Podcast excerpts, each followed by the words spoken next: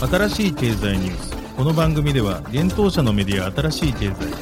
ブロックチェーン仮想通貨フィンテックに関する日々のニュース解説を平日毎日音声コンテンツでお届けしています。そして新しい経済ではブロックチェーン仮想通貨に関するニュース解説記事やインタビュー記事学習記事などのたくさんのコンテンツを掲載しております。ぜひ新しいひらがな経済漢字で検索してメディアもチェックしてくださいそして LINE 公式アカウントではメディアの更新情報を配信しております LINE 公式アカウントにもぜひご登録ください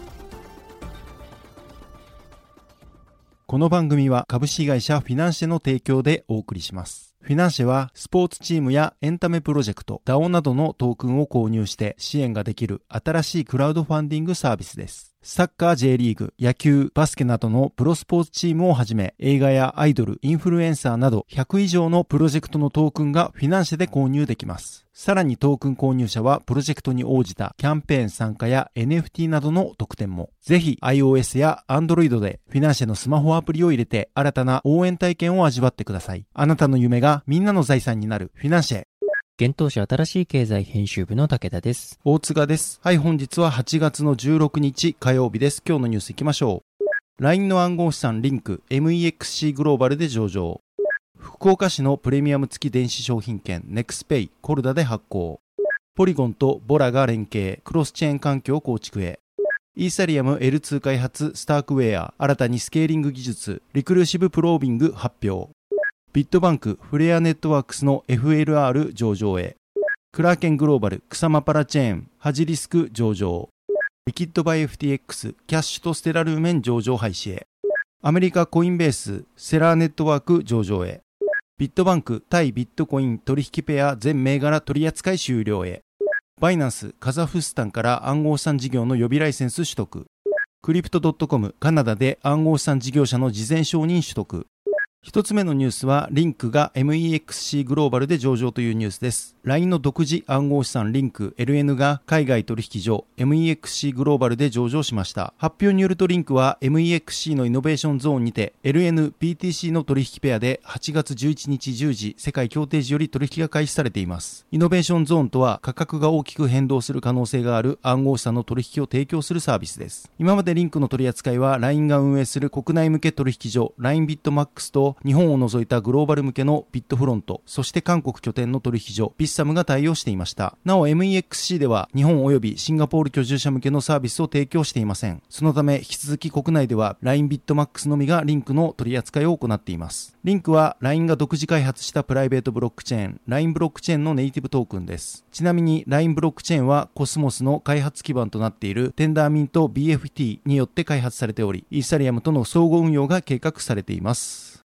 続いてのニュースは福岡市のネクスペイがコルダで発行というニュースです。福岡県福岡市のプレミアム付き電子商品券ネクスペイがまちのわ社が提供するブロックチェーン活用の情報プラットフォームで発行されることが分かりました。SBI ホールディングスが8月10日に発表しています。まちのわ社は SBI ホールディングス、九州電力及び筑豊銀行の3社による合弁会社です。町の和社が提供する情報プラットフォームの基盤にはアメリカ R3 社開発のエンタープライズ向けブロックチェーンコルダが採用されています。コルダは SBI の子会社 SBIR3 ジャパンが国内の販売及びサポートを行っているブロックチェーンです。町の和社はプレミアム付き電子商品券をブロックチェーンを活用して電子的に発行することで利用者が申し込みから購入、決済までの一連の手続きなどをスマートフォンのアプリ上で行うことが可能になると説明しています。また生産に必要な手続きの効率化やポストコロナ社会に適応した形で地域経済の活性化及び利用者の利便性向上で実現できるとしています。ネクスペイは福岡商工会議所、佐良商工会及び滋賀商工会が共同で発行します。町の和社と日本旅行が共同で福岡市プレミアム付き電子商品券事業の受託により実現したということです。発表によるとネクスペイは5000円単位で2万5000円まで購入でき、購入金額に20%のプレミアムが上乗せされるといいます。発行総額はプレミアム含め30億円となっています。10月3日から開始する抽選への申し込みの上、ネクスペイの購入が可能となっており、利用については福岡市内の登録店舗が対象で、11月1日から来年2023年2月15日の期間利用できるということです。なお、町の和社提供の情報プラットフォームは、九州地区や島根県、山形県などの自治体で導入されており、今回の導入で31地域目になるということです。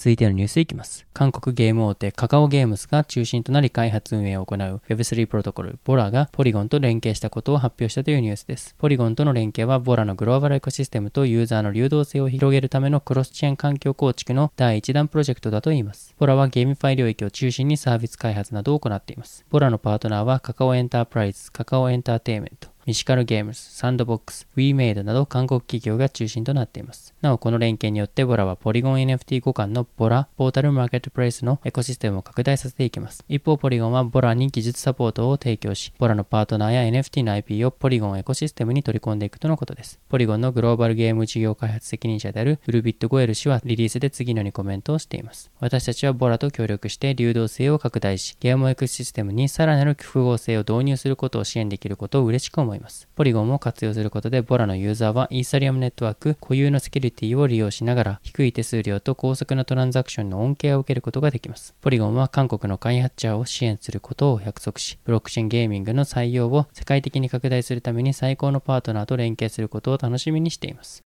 続いてのニュースいきます。イーサリアムの L2 技術開発のスタークウェアが新たなスケーリングソリューション、Recursive Proving を8月11日に発表したというニュースです。スタークウェアはゼロ知識証明を活用したブロックチェーンのスケーリングソリューションを開発するイスラエルの企業です。今回発表した Recursive Proving は同社のスケーリングソリューション StarkEX と StarkNet をサポートし、機能拡張するための技術とのことです。具体的に Recursive Proving を活用すれば StarkEX と StarkNet を通してレイヤー1のイーサリアムに書き込めるトランザクションを数倍にすることができるとのことです。これまでスタークウェアのソリューションはトランザクション群の証明をレイヤー1のイーサリアムではなくレイヤー2のネットワークで行ってきましたが、 Recursive Proving を活用すればデータの可用性も高めながらもレイヤー1のイーサリアムのセキュリティに依存し多くのトランザクションを処理することができるようになると言います。ちなみに、Recursive Proving は現在メインネットのイーサリアム上で同社のソリューションを含む複数のプロダクトに提供されているとのことです。スタークウェアのコアエンジニアリング部門責任者の GD・ ケンプファー氏は次のようにコメントをしています。 Recursive Proving を活用するメリットは新たな改良を可能にし続けることで徐々に実現され、やがてトランザクションの並列処理の潜在能力を引き出すことで、スケーリング能力を高めることを実現し、ガス代を削減し、データのレイテンシーを改善することができるようになるでしょう。また、L3 やアプリカプティブリカージョンなどの新しい機械とともにコストとレイテンシーに大きなメリットをもたらすでしょう。スタークウェアは5月にシリーズ D ラウンドを完了し、企業評価額は約1兆円となりました。なお、同社の技術は DYDX、Solare、ImmutableX などのブロックチェーンプラットフォームで利用されています。また7月にスタークウェアは独自トークン、スタークネットトークンを発行しています。ちなみに、スタークネットトークンは ERC20 企画として発行されており、9月にガバナンスやネットワークのアップグレードに関する投票に使用できるようになる予定とのことです。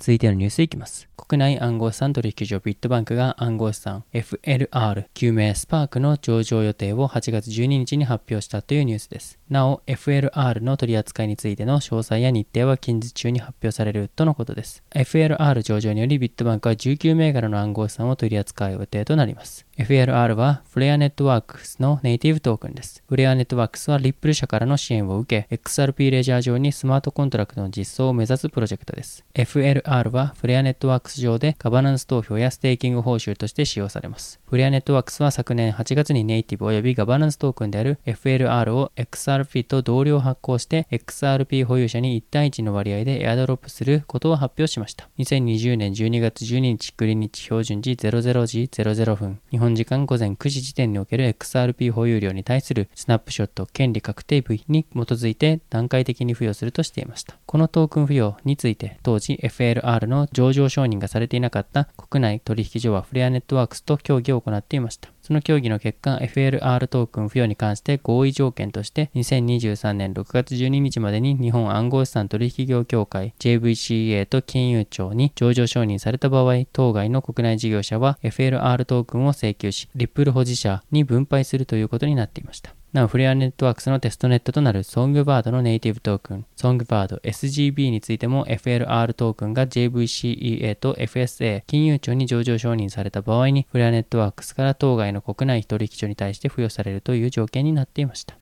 続いてのニュースいきます。アメリカ・サンフランシスコ拠点の大手暗号資産取引所クラーケンが新たに暗号資産バジリスク BSX の取扱いを8月12日に発表したというニュースです。BSX の取扱いはすでに開始されており、クラーケン及びクラーケンプロでサポートされています。取引ペアは USD とユーロが対応しており、先物取引と証拠金取引については対象外です。なお、アメリカ、カナダ、日本の居住者は取引対象外とのことです。続いてのニュースいきます。国内暗号資産取引所リキッドファイ FTX が暗号資産キャッシュとステラルーメンの取り扱いを廃止することを8月15日に発表したというニュースです。両銘柄の廃止時間は9月16日9時となっており、通貨の引き出しは廃止時間まで可能とのことです。取り扱いを廃止する理由はリキッドファイ FTX が FTX ジャパンに移行する計画を現在進めており、FTX ジャパンでは QASH とステラルーメンの現物を取り扱う予定がないからだといいます。なお、ステラルーメンについては FTX ジャパンの暗号資産店頭デリバティブ取引であるパーペチュアル取引で引き続き提供されるとのことです。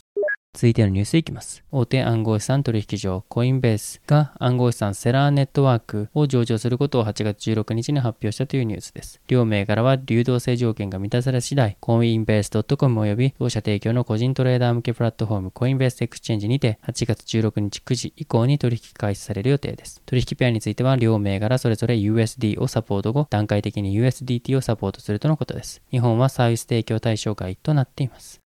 続いてのニュースはビットバンクが対 BTC 取引ペア終了へというニュースです。国内暗号資産取引所ビットバンクが現在取り扱っている暗号資産とビットコインとのすべての取引ペアの提供を9月15日12時に終了することを発表しました。提供終了となる取引ペアは全15ペアです。リップル、ライトコイン、イーサリアム、モナコイン、ビットコインキャッシュ、ステラルーメン、クワンタム、ベーシックアテンショントークン、OMG、シンボル、チェーンリンク、メイカー、ボバネットワーク、エンジンコイン、ポリゴンが対象です。なお、対 BTC ペア取引終了以降も取引暗号資産の保管及び入出金、対日本円ペアの取引については継続となります。また過去分の対 BTC ペア取引にかかる注文取引履歴及び年間取引報告書等は引き続き確認は可能となるということです。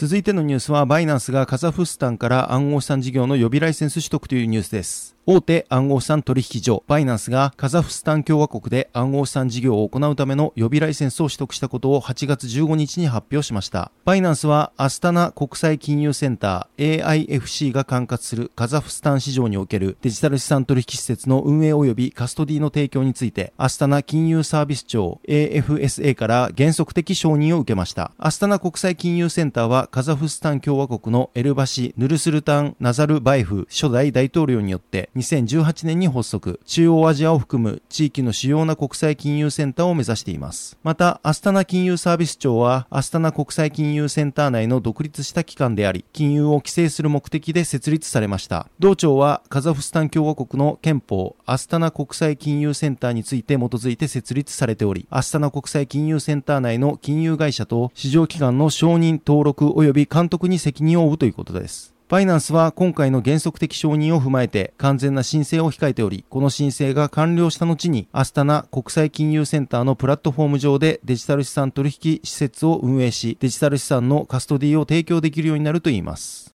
続いてのニュースは、クリプト .com がカナダで暗号資産事業者の事前承認取得というニュースです。暗号資産取引所、クリプト .com がカナダにおける暗号資産関連事業者としての事前承認を得たことを8月15日発表しました。カナダのオンタリオ証券委員会 OSC より暗号資産事前登録業者として承認され、事業運営の許可を得たということです。これにより、クリプト .com は現在カナダでこの規制に沿って運営されている最初の国際的な暗号資産プラットフォームとなったということです。なお今回の発表はクリプト .com が昨今進めている世界各国での規制ライセンスの取得の勢いを加速させるものであるとしています。同社は6月にドバイ仮想資産規制局から暗号資産ライセンスの仮承認、シンガポール金融管理局から主要決済機関ライセンスの基本承認を受け、7月にはイタリアの規制当局 OAM によるサービス提供の承認、キプロスの証券取引委員会からの承認を得ており、そして8月8日には韓国での電子金融取引法及び仮想資産サービスプロパイダー登録、8月11日にはケイマン諸島金融管理局の規制認定を受けています。